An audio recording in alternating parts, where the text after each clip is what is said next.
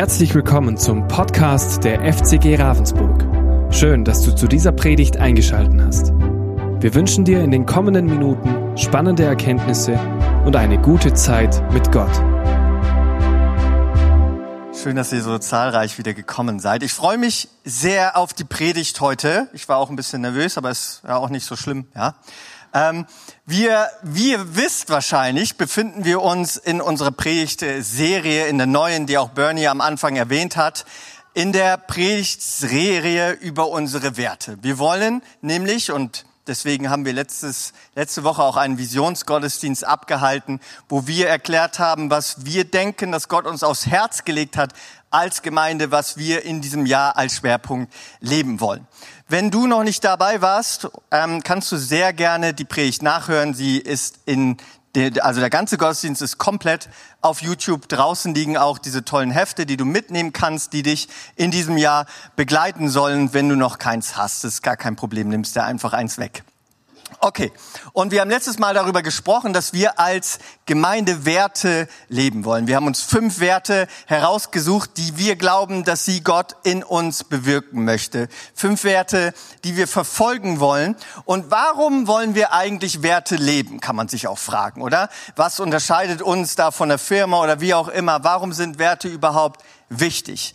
Und wir glauben, dass Werte sehr, sehr wichtig sind. Wir haben immer Werte, egal ob wir sie bestimmen oder nicht. Wir leben in einer Kultur, wir schaffen auch eine Kultur aufgrund unserer Werte. Und wenn wir diese Werte nicht bestimmen, dann schaffen wir halt irgendeine Kultur, die vielleicht gut ist, vielleicht aber auch nicht so gut ist. Craig Rochelle, ein sehr bekannter amerikanischer Prediger und Leiter einer großen Bewegung, der wirklich sehr wertvoll ist und sehr viel zu diesem Thema zu sagen hat, hat einmal gesagt, eine gesunde Gemeindekultur entsteht niemals zufällig. Sie wird geschaffen. Die wichtigste Kraft, die, die diese Kultur wiederum prägt, sind ihre Werte.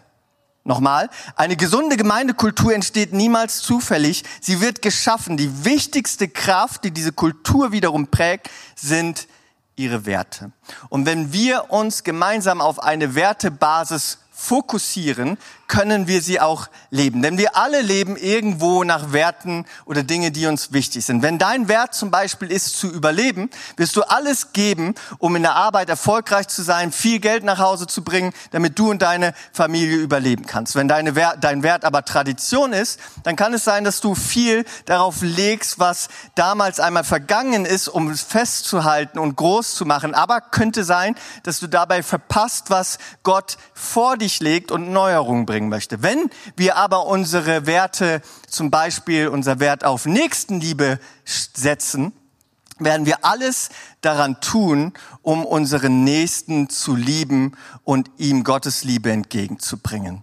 Wenn wir als Kirche uns gemeinsam auf eine gemeinsame Wertebasis einigen, dann können wir dieses Wert leben. Weil im Moment kommen viele Werte, viele verschiedene Meinungen zusammen und schaffen halt irgendeine Kultur. Aber wenn wir sagen, wir einigen uns auf fünf Werte, die wir leben wollen, worunter zum Beispiel Großzügigkeit ist, und wir alle sagen, wir wollen dieses Ziel mit einer gemeinsamen Kraft verfolgen, und jemand von außen kommt herein und wird von uns allen mit Großzügigkeit überladen, ja, und geht nach Hause mit 309 Paar Schuhen zum Beispiel, ja, und dann wird er sagen, wow, diese Gemeinde lebt Großzügigkeit.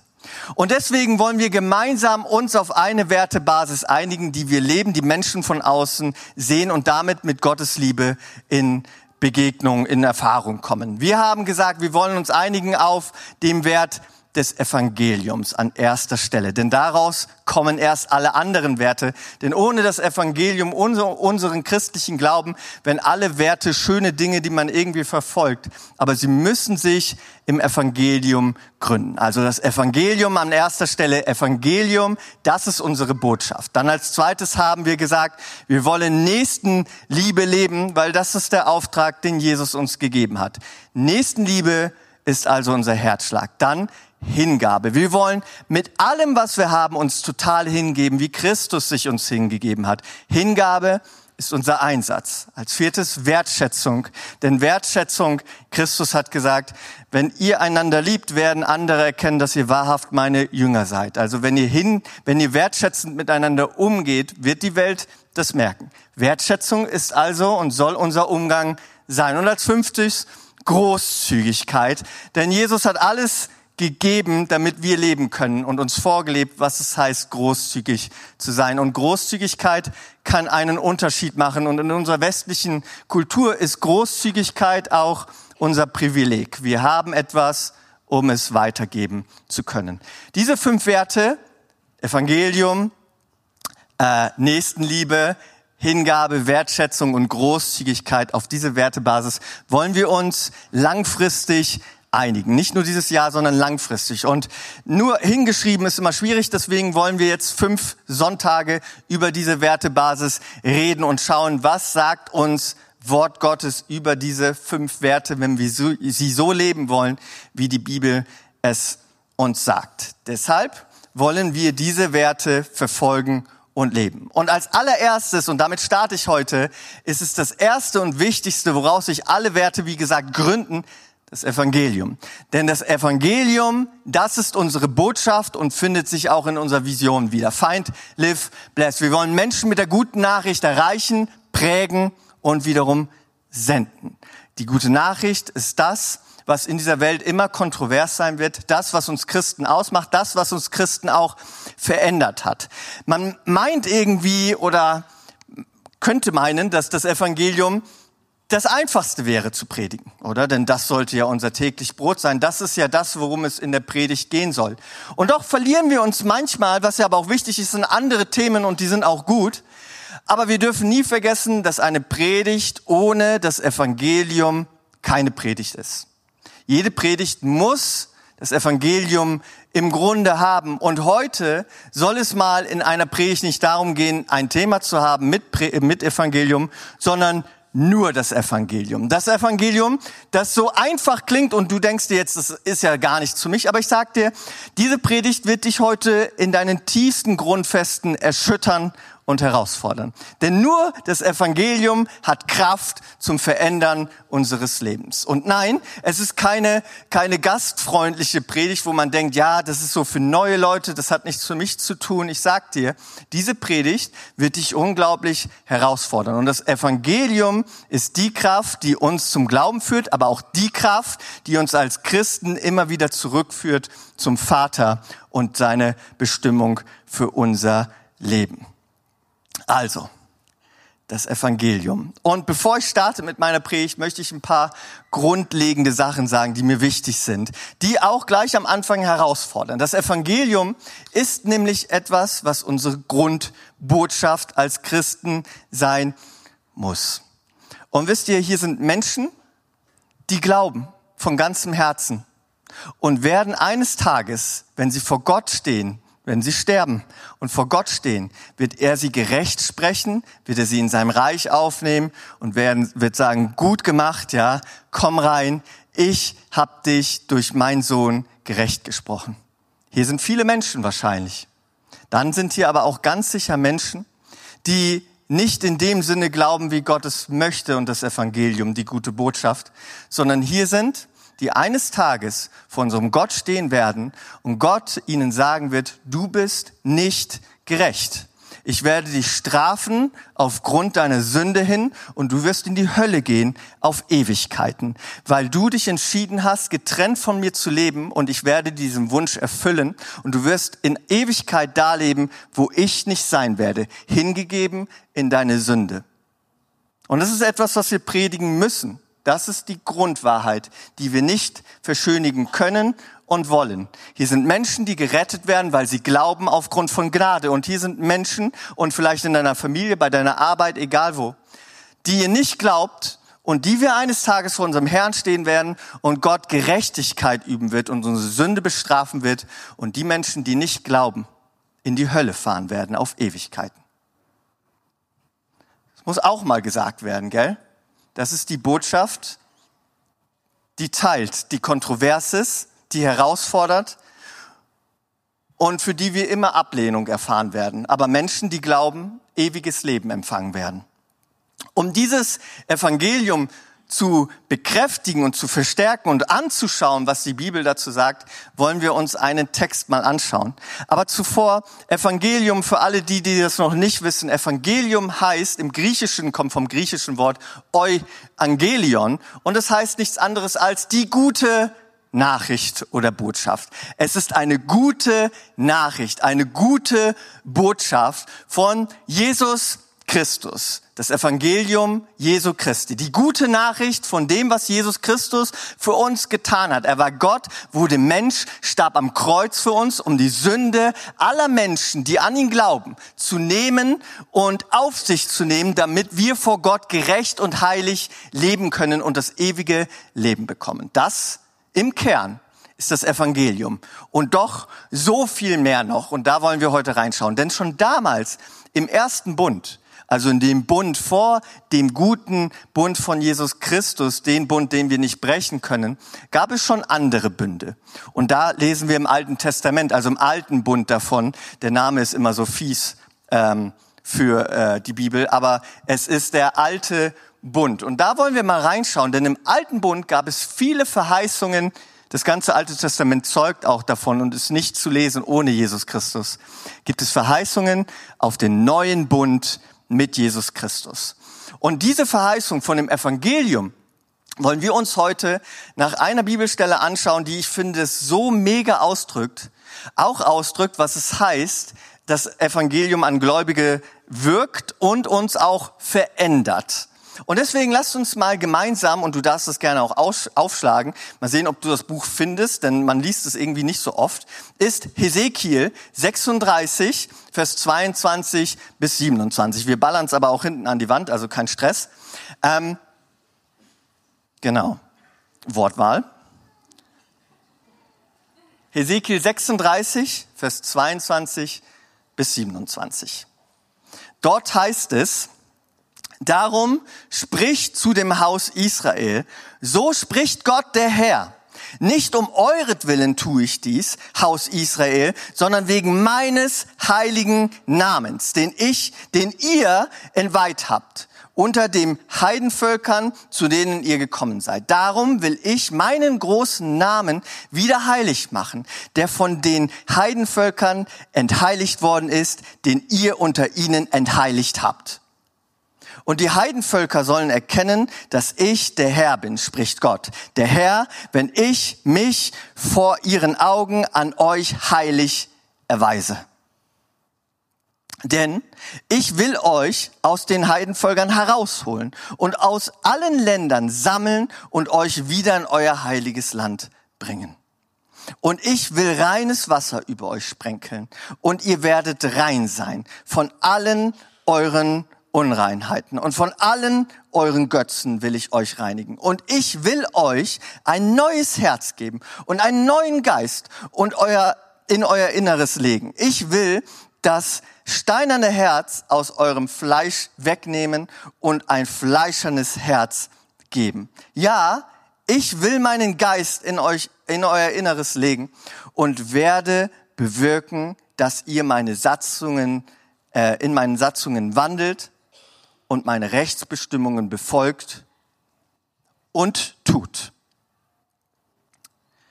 Also, spannender Text, oder? Mega gut, weil er zeigt auf Israel und sagt Israel schon damals, und es gilt heute noch für Israel, das, was Gott in ihnen tun wird. Und vieles davon wird noch kommen für Israel, aber auch durch Glaube haben wir Anteil an diesen Verheißungen, besonders an dieser, wo Gott sagt und vorherbestimmt, dass eines Tages das Evangelium Jesu Christi Opfer für uns zutage wird. Und lasst uns einmal am Anfang gucken, denn hier wird's ganz, ganz wichtig. Gleich wenn wir am Anfang reinschauen, denn hier können wir nicht nur sehen, was das Evangelium, also Jesus Christus für uns bewirken wird, beziehungsweise wir leben ja schon in diesem Bund, bewirkt hat, sondern vielmehr auch, woran das gläubige Leben tatsächlich auch derjenige, der das Evangelium gehört hat, worin es sich widerspiegeln sollte, wenn wir an das Evangelium glauben.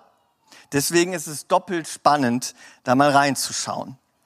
Hier heißt es nämlich, und da wollen wir zuerst mal reinschauen, und das ist ganz wichtig zu verstehen, in Vers 22, das möchte ich euch nochmal vorlesen. Nicht um euretwillen tue ich dies, Haus Israel, sondern wegen meines heiligen Namens, den ihr entweiht habt.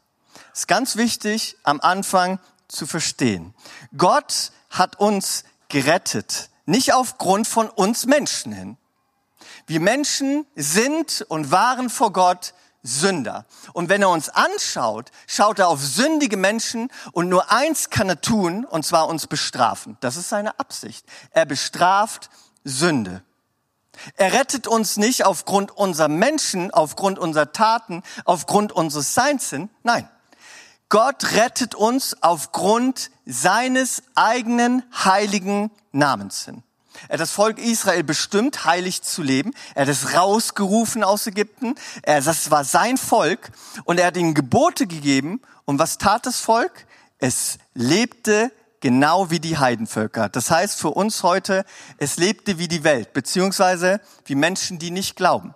Volk Israel wurde von, glaubte an Gott, aber unterscheidete sich nicht mehr in gar keiner Weise von anderen Völkern. Es lebte genauso sündhaft, als würden sie ihren Gott nicht kennen. Und Gott sagt, wenn ich euch anschaue, muss ich euch bestrafen, ja? Und wenn ich euch rette, dann nicht aufgrund, weil du Joel bist. Das müssen wir erstmal verstehen, sondern weil mein Name heilig ist und aufgrund meines Namens hin möchte ich das Volk Israel und uns heute retten. Ist harter Tobak, gell? Aber es ist so einfach zu verstehen, denn Gott, und das müssen wir uns anschauen, ist ein dreieiniger Gott. Vater, Sohn und Heiliger Geist. Drei Personen und doch eins. Ein Gott mit einem Wesen. Und dieses Wesen, seine Eigenschaften sind zum einen Liebe und zum anderen Heiligkeit. Das heißt im 1. Johannes 4, Vers 16, Gott ist Liebe. Und es heißt im 1. Petrus 1, Vers 16, ihr sollt heilig sein, denn ich bin heilig, sagt Gott. Ich bin heilig. Also Gott ist zum einen totale Liebe und zum anderen totale Heiligkeit. Und nicht Liebe und Heiligkeit, wie wir das oft verstehen mit Emotionen. Jetzt bin ich mal liebevoll oder in sexueller Absicht oder was auch immer, wo wir gerade hintendieren, was Liebe ist. Nein, Gott bestimmt, was Liebe ist und was Heiligkeit ist. Und er wird immer nicht mal irgendwie emotionsgeleitet, sondern immer genau danach handeln. Deswegen wollte er uns retten, weil er Liebe ist und weil er ein Retter ist, weil er gar nicht anders kann. Aber er will uns auch bestrafen, also die Sünde, weil er gar nicht anders kann, weil er heilig ist. Er kann sich nicht mal aussuchen, das eine oder das andere zu sein. Er wird immer Liebe sein und er wird immer heilig sein. Egal was er tut, er wird immer in Liebe handeln und immer in Heiligkeit handeln. Es geht gar nicht anders. Und das ist diese Bredouille, diese theologische, in der, die man manchmal gar nicht verstehen. Wie kann Gott voller Liebe sein und in Liebe handeln und gleichzeitig voll heilig sein und darin ein gerechter Gott sein? Eine Frage, die so herausfordernd ist, die wir aber heute beantworten wollen. Und dazu lasst uns ganz kurz mal anschauen, was heißt Heiligkeit überhaupt? Das ist so kryptisch manchmal. Heiligkeit in seinen Grundfesten von der hebräischen Bedeutung heißt Absonderung oder Trennung. Kleines Beispiel, ich koche gerne, ja, vielleicht kochst du auch manchmal oder hast du schon mal gesehen, wie jemand kocht, das ist auch immer ganz gut, das mal gesehen zu haben, ja. Wenn ich zum Beispiel eine Karotte nehme und sie schneide, ja, ich schneide sie in kleinen Scheiben, dann ist das heilig quasi. Also es ist eine Absonderung. Ich nehme die Karotte und sondere Stücke ab, die ich in den Topf schmeiße und das andere, das übrig bleibt, das ist da geblieben. Und das ist Heiligkeit. Gott nimmt etwas und sondert etwas ab. Also all das, was er tut, ist eine Absonderung, etwas Heiliges. Und Gott kann nicht anders handeln und er wird nicht anders handeln, weil er heilig ist. Er ist es einfach. Im Psalm 145, Vers 17 heißt es, der Herr ist gerecht in allen seinen Wegen und heilig in allen seinen Werken. Er wird immer gerecht sein und er wird immer heilig sein, aber er wird auch immer liebend sein. Und wir da ein Problem mit dieser theologischen Frage hatte, die wir nur haben, hat Gott eine krasse Antwort gehabt. Aber lasst uns zuerst nochmal bei Israel verharren. Gott will seinen Namen in der Welt groß machen, sagt er. Er sieht ihr Handeln und er sagt sich, ich will meinen Namen wieder groß machen. Ihr habt ihn entweiht. Und ich werde euch heilig machen und daran wird die ganze Welt erkennen, dass ich großartige Macht habe. Und wisst ihr, wir in unserer westlichen Kultur heute leben in einer relativ ähnlichen Situation wie das Volk Israel damals, wo Gott zu ihnen sprach, obwohl wir dort eigentlich gar nicht sein müssten.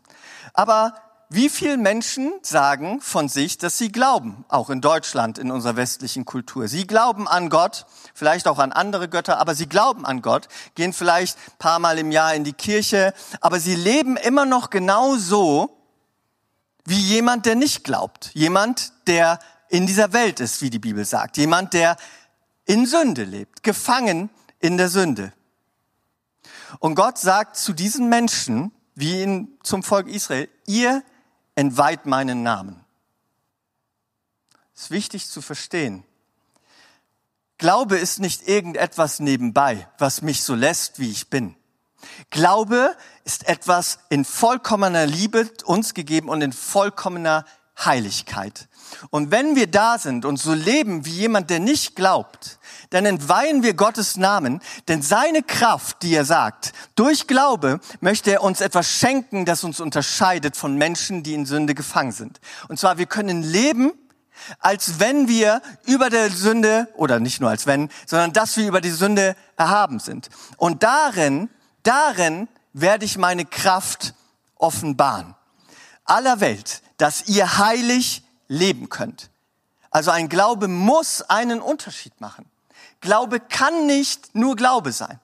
Glaube macht einen Unterschied in unserem Lebensstil, in der Heiligkeit. In Vers 26 heißt es nämlich von unserer Hesekiel-Stelle, dass es uns, dass er uns seinen Geist schenken wird und aus unserem steinernen Herzen fleischerne macht. Und im Vers 27 heißt es, dadurch, dass ich euch meinen Geist schenken werde, werdet ihr meine Rechtsbestimmungen gerecht werden, aber ihr werdet sie auch tun. Wir werden sie tun. Und das Tun ist das Wichtige im Glaube. Das vergessen wir manchmal bei all der Gnade, die wir predigen und die auch so wichtig ist, zu betonen. Und ja, das Evangelium und Gottes Rettung ist reine, pure, 1000-prozentige Gnade. Gott sagt nämlich auch hier in der Hesekiel-Stelle, ich tue es. Ich werde heilig machen. Ich werde euch aus der Welt herausholen. Ich werde reines Wasser über euch sprenkeln. Ich will euch reinigen. Ich will euch ein neues Herz geben. Ich will euch einen neuen Geist geben. Ich werde bewirken, dass ihr meine Gebote haltet. Nicht wir sind das. Wir können es niemals aus eigener Kraft tun. Gott schenkt dieses Wunder aus Liebe. Er alleine kann uns verändern. In Johannes 3, Vers 16 heißt es ja auch, denn so sehr hat Gott die Welt geliebt, dass er seinen eigenen Sohn hingegeben hat, dass jeder, der an ihn glaubt, gerettet wird und nicht verloren geht. Das ist die krasse, gute Botschaft. Aus Gnade hat er uns gerettet, weil er sich selbst, seinen Sohn, ein Teil von ihm, hingegeben hat, um für uns zu sterben, damit wir glauben können und aus der Sünde befreit werden. Aber dabei bleibt es nicht. Wir werden befreit und das heißt, dass wir wirklich befreit sind. In Vers 31 auch von unserer Hesekiel-Stelle heißt es nämlich am Ende Folgendes. Dann werdet ihr an eure böse Wege gedenken und an eure Taten, die nicht gut waren. Und ich werde und ihr werdet vor euch selbst Abscheu empfinden wegen eurer Sünde und wegen eures Grolls. Das ist das, was Gott in uns hervorbringen möchte. Einen veränderten Sinneswandel in unseren Herzen. Wir werden neue Dinge tun und zwar so leben, wie Gott es wollte und will für uns. Und wisst ihr, Charles Spurgeon, ein äh, berühmter Mann, vielleicht kennst du ihn, hat einmal ein sehr herausforderndes Beispiel gesagt, aber auch sehr treffend. Und keine Sorge, ich will damit niemanden beleidigen. Am Ende werde ich noch was dazu sagen, aber es ist schon sehr aufschlussreich. Er sagte, mal angenommen, man tut jetzt hier drüben einen Tisch aufstellen mit der krassesten Fünf-Sterne-Mahlzeit auf dieser ganzen Welt. Egal was du liebst, das beste Essen auf der ganzen Welt. Und da drüben tust du einen Eimer voller Dreck und Abfälle hin. Und du lässt jetzt ein Schwein los. Wohin rennt das Schwein? Auf den Eimer voll Dreck und frisst davon. Und wenn man jetzt schnipsen könnte und das Schwein wird zum Menschen in dem Augenblick, würde es aufhören, seinen Kopf aus den Eimer ziehen und rübergehen zu der leckeren Mahlzeit. Und Charles Spurgeon beschreibt hier damit die Bekehrung des Menschen. Er sagt nicht, dass ein Mensch, der in Sünde lebt, ein Schwein ist. Aber dass ein Mensch, der in Sünde lebt, gar nicht anders kann, als in Sünde zu leben. Er ist daran gefangen, sagt die Bibel. Wir, glaub, wir kommen auf die Welt und sind automatisch Menschen, die in der Sünde leben, getrennt von Gott und immer nach der Sünde streben. Wir brauchen auch nur ehrlich sein und in die Welt gucken. Und natürlich gibt es tolle Menschen, die nach guten Dingen streben, die nicht gläubig sind. Aber immer wieder ist die Welt an Kriegen, an Zerstörung, an Hass, an Manipulation, an, an Reichtum für sich selbst und so interessiert. Und Gott möchte uns daraus befreien. Er möchte uns verändern. Wenn wir gläubig werden, hören wir auf, so zu leben, wie jemand, der in Sünde lebt und Gott nicht kennt. Das zeigt auch zwei Dinge auf. Zum einen, ein Mensch, der Gott nicht kennt, kann nichts dafür, er ist Sünder und Sünde wird bestraft werden. Er kann gar nicht anders handeln. Und wir beleidigen so schnell als Christen Leute oder verfluchen Leute oder gucken in die Politik oder wo auch immer hin und sagen, wie können, können die nur und so und äh, hassen die Leute oder was auch immer. Das geht ja so schnell. Nein, die Leute können gar nichts dafür. Ja, sie leben in der Sünde. Nur was sie verändern kann, ist das Evangelium, die gute Botschaft. Und die Kehrmedaille, äh, die Kehrseite der Medaille ist, wenn du glaubst und dauerhaft in Sünde lebst, hast du ein Problem. Du entweihst damit Gottes Namen, sagte zu Israel. Ihr entweiht meinen Namen, wenn ihr an mich glaubt, aber in Sünde lebt. Wenn ihr wirklich glaubt, und das möchte Gott uns sagen, wenn wir wirklich glauben, dann haben wir einen Lebensstil, der sich verändert, der losgelöst ist von dem Herrschaftsbereich der Sünde.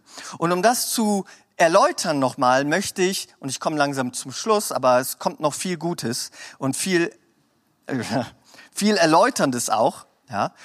Das ist ja die gute Nachricht, die so kontrovers und herausfordernd sein darf für uns. Hebräer 12, Vers 1 bis 11 ist ein bisschen länger, aber ich möchte euch das vorlesen, weil der Hebräerbriefschreiber im neuen Bund äh, schon etwas sehr Erkenntnisreiches über das Evangelium und Gottes Wirken schreibt. Er schreibt hier, wir sind also von einer großen Schar von Zeugen umgeben, deren Leben uns zeigt, dass es durch den Glauben möglich ist, den uns aufgetragenen Kampf zu bestehen.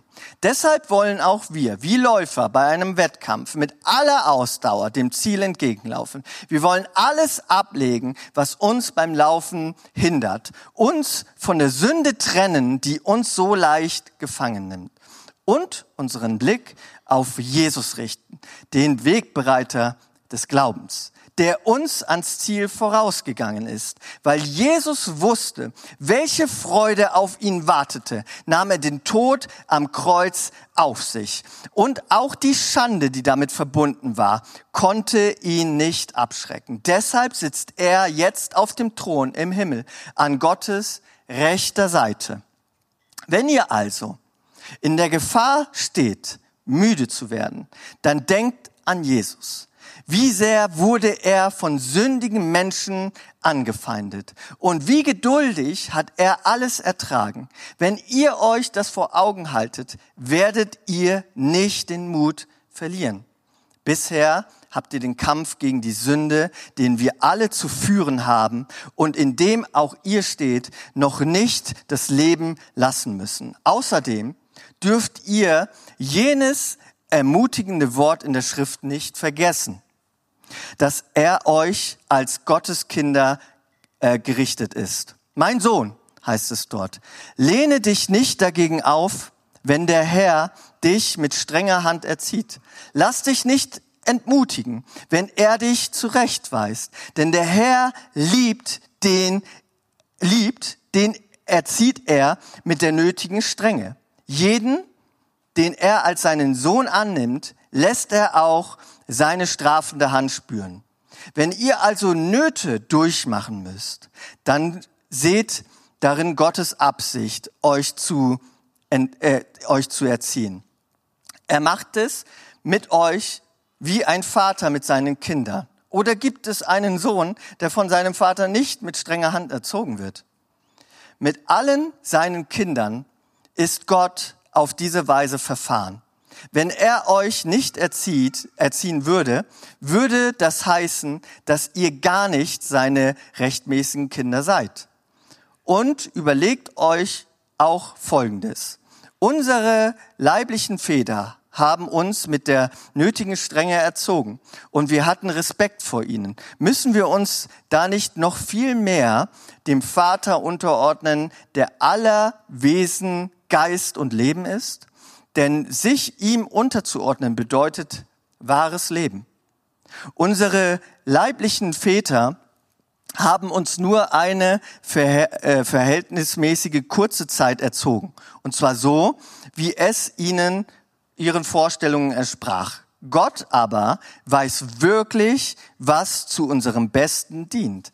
Er erzieht uns so, dass wir an seinen Heiligkeit Anteil bekommen. Mit strenger Hand erzogen zu werden, tut weh und scheint zunächst alles andere als ein Grund zur Freude zu sein. Später jedoch trägt eine solche Erziehung bei denen, die sich erziehen lassen, reiche Früchte. Ihr Leben wird von Frieden und Gerechtigkeit erfüllt sein.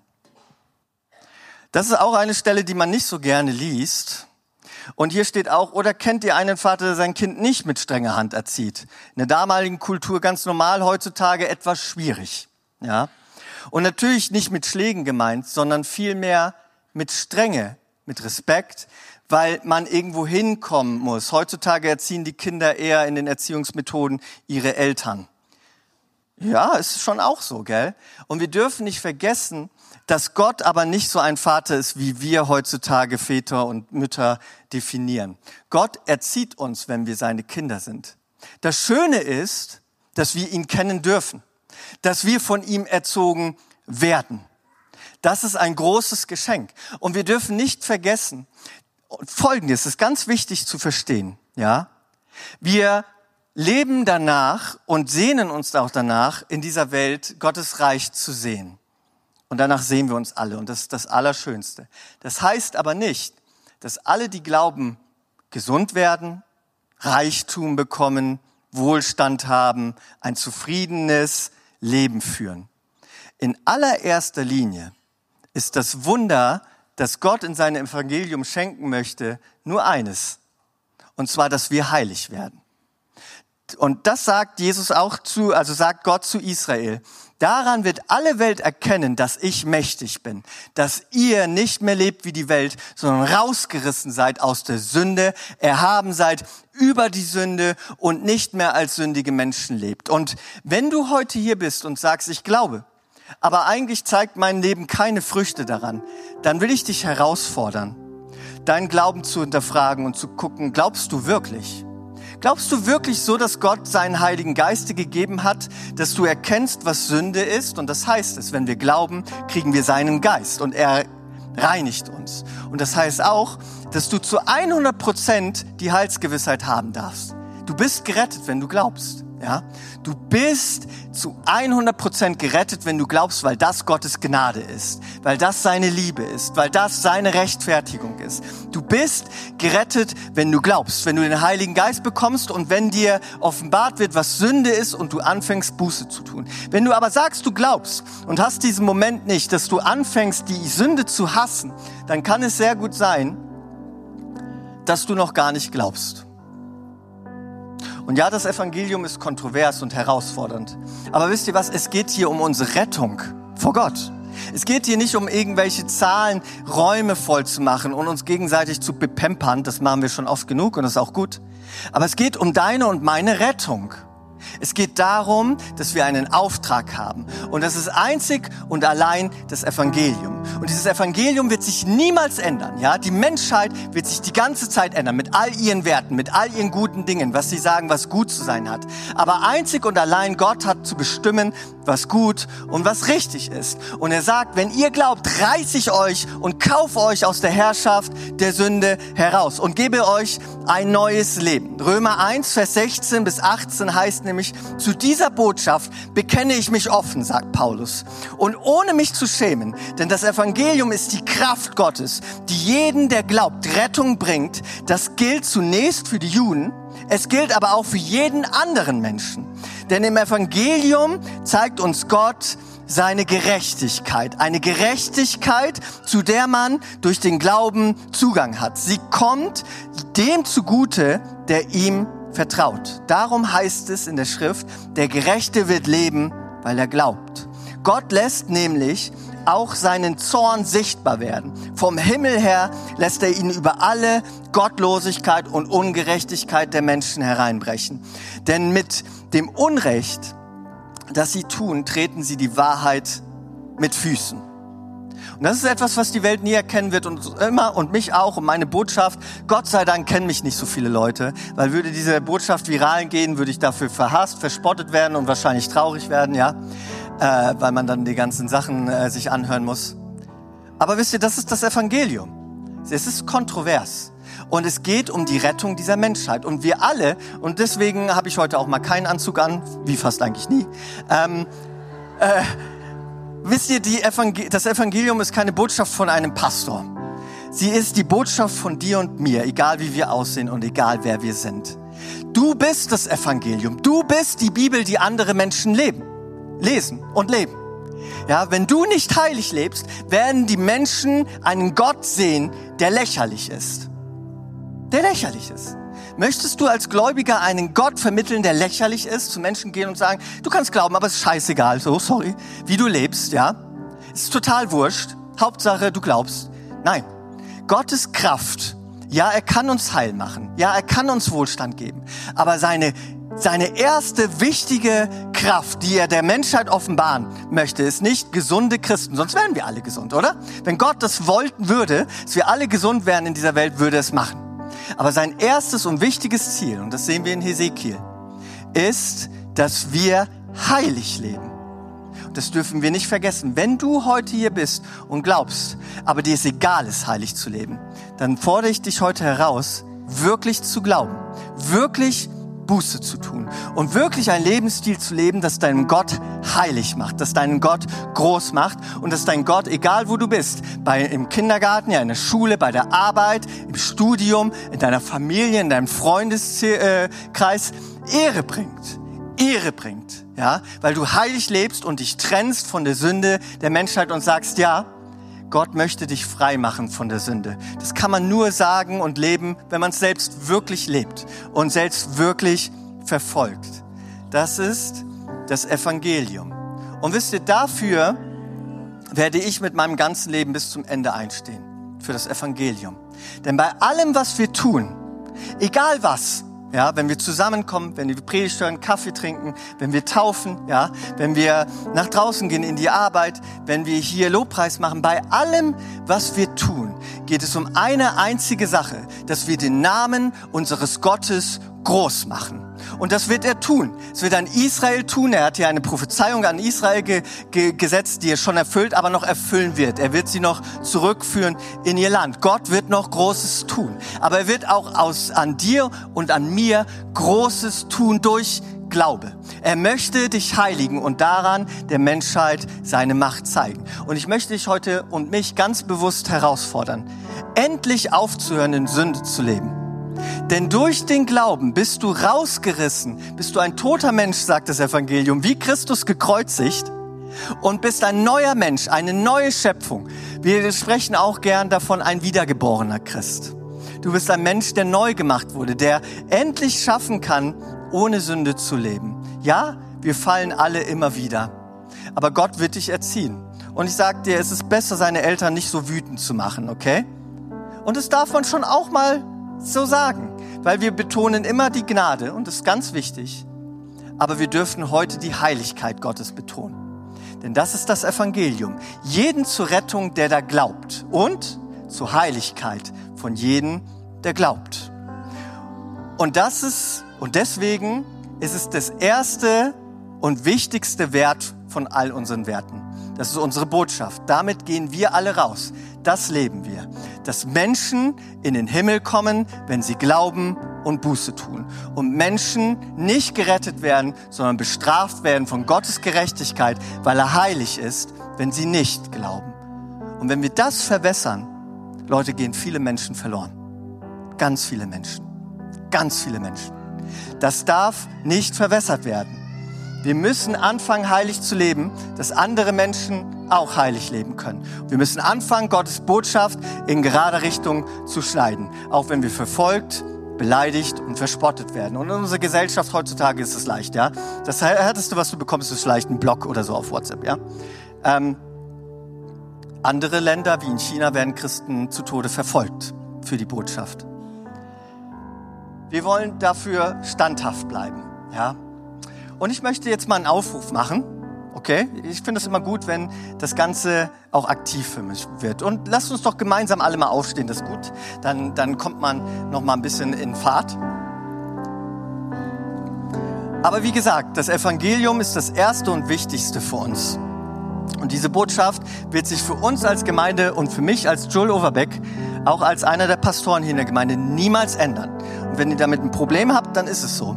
Aber das ist das, worauf sich alles gründet und an uns von einem Verein, der schöne Werte hat, unterscheidet. Zwar, dass wir ohne Sünde leben können und wollen, um Gottes Namen groß zu machen. Und wenn du heute hier bist und sagst, ei, ei, ei, ich möchte an diesen Gott glauben, damit ich das ewige Leben bekomme dann sei doch mutig, wir können ruhig die Augen aufhaben, weil es ist heute mal nichts, für das wir uns schämen wollen, denn es ist etwas, was Mut kostet. Aber was das Kostbarste ist, dann heb einfach mal deine Hand. Gott sieht die und ich auch und ich werde für dich beten. Wenn du hier bist, dann sei mal mutig und sag, ich heb meine Hand und ich will diesem Gott folgen. Cool. Vielen Dank euch. Hammer. Ich werde für euch beten und jetzt der zweite Aufruf und dafür will ich auch beten. Seid mutig. Wenn ihr sagt, da ist äh, diese Sünde, in der lebe ich gerade krass. Und es tut mir voll leid, Gott. Ich will Buße tun. Ich will deinen Namen ehren und groß machen. Dann sei mutig und heb deine Hand. Ja? Ich heb meine Hand auch. Sei mutig, perfekt. Hey, wir wollen unseren Namen, den Namen unseres Herrn groß machen. Dafür leben wir. Das ist das Evangelium für uns. Und ich möchte jetzt, bevor ich bete, noch einen letzten, oh, heute ist richtige Bibelpower bei mir, ey, Hammer. Richtig gut eins, eins vorlesen, auch so cool. Ach, die ganze Bibel ist voller nicen Versen über das Evangelium. Ist einfach, ist ja auch das Evangelium, gell? Ähm, 1. Korinther 15 trifft es so auf den Punkt, wo Paulus Folgendes sagt, in Verse 1 bis 4. Schließ mal deine Augen, konzentriere dich mal darauf. Toll, dann ist meine Folie umsonst, die ich gemacht habe. Egal. Hier sagt Paulus, Geschwister, ich möchte euch an das Evangelium erinnern das ich euch verkündet habe. Ihr habt diese Botschaft angenommen. Sie ist die Grundlage eures Lebens geworden. Und durch sie werdet ihr gerettet. Vorausgesetzt, ihr lasst euch in keinem Punkt von dem abbringen, was ich euch verkündigt habe. Andernfalls werdet ihr vergeblich zum Glauben gekommen. Zu dieser Botschaft, die ich so an euch weitergegeben habe, wie ich selbst sie empfing, gehört, gehören folgende entscheidende Punkte. Christus ist, über, ist in Übereinstimmung mit den Aussagen der Schrift für unsere Sünden gestorben. Er wurde begraben und drei Tage danach hat Gott ihn von den Toten auferweckt. Auch das in Übereinstimmung mit der Schrift. Das ist das Evangelium runtergebrochen. Es gibt Kraft zum Leben Jesus Christus ist für uns gestorben und auferstanden und das Evangelium ist nutzlos, wenn wir nicht daran glauben. Und unser Glaube sollte nicht vergeblich sein. Paulus will damit sagen, wenn wir glauben, aber nicht danach leben, wie Gott möchte, dass wir leben, dann ist der Glaube vergeblich. So möchte ich für uns beten. Gott, ich danke dir für dein Evangelium, die gute Botschaft. Und diese gute Botschaft ist in deinen Augen Liebe, und heilig. Ich danke dir, dass du uns so sehr liebst, Jesus, dass du für uns ans Kreuz gegangen bist. Ja, keine, du wolltest keinen Reichtum haben. Du wolltest keine pure Gesundheit haben. Du wolltest für uns zerschlagen werden, ausgepeitscht werden, sterben für das Evangelium. Du wolltest, dass Menschen zum Glauben kommen, gerettet werden allein aus Gnade, weil du für uns alle Sünde am Kreuz getragen hast. Gott, du hast deinen Sohn bestraft am Kreuz, die Sünde, die er für uns trägt, wenn wir an ihn glauben. Danke, Jesus, dafür. Und wir bitten dich, dass du uns hilfst, erhaben zu sein, aus der Sünde rauszutreten. Und du siehst all die Menschen, die heute hier sind und sagen, ich brauche deine neue Kraft, deinen Heiligen Geist, der mich rausreißt aus der Gefangenschaft der Sünde. Vielleicht hat die Sünde uns schon so arg umstrickt über Gewohnheiten, dass ich dich bitte, Gott, dass du deinen Heiligen Geist neu Kraft schenkst, krasse Früchte zu bringen und raussprengst und dass wir wachsen nach dem Thema, das wir dieses Jahr verfolgen wollen. Grow. Gott, ich bitte dich, lass uns wachsen in Heiligkeit. Lass uns wachsen in deine Gegenwart. Lass uns wachsen in dem Evangelium, in Mut und Kraft, dieses zu verkündigen und in Kraft der Sünde zu widerstehen. Und Gott, ich bitte dich für all die Menschen, die heute hier sind und sagen, ich will wahrhaft glauben. Du siehst die ganzen Hände, die ganzen Einstellungen und ich danke dir, dass du ihnen jetzt deinen Heiligen Geist schenkst. Du die, sie jetzt rausreißt aus der Sklaverei der Sünde und ihnen das herrliche Essen gibst. Dein Reich, dein ewiges Leben, dein Königreich, deine Heiligkeit. Und ich bitte dich von ganzem Herzen für unsere Gemeinde, FCG Ravensburg hier, dass wir immer treu sind, dein Evangelium in gerader Richtung zu schneiden und auszuteilen und niemals zu verwässern. Und ich bitte dich, dass du uns die Kraft schenkst, selbst wenn Dinge schwieriger werden, da treu dran zu bleiben. Und ich bitte dich, dass du uns die Kraft schenkst, dein Evangelium so zu leben, wie du es möchtest. Und das wollen wir, Gott, und legen dir diese Werte hin. Nächstenliebe, Wertschätzung, Hingabe und Großzügigkeit. Wir wollen dein Evangelium so Menschen in dieser Art und Weise nahebringen. Danke, dass du uns die Kraft schenkst. Du bist es, du bist es, der uns reinwäscht. Du bist es, der uns deinen Geist schenkt. Du bist es, der uns ein fleischendes Herz schenkt. Du bist so großartig. Und wir danken dir, dass wir dich kennen dürfen.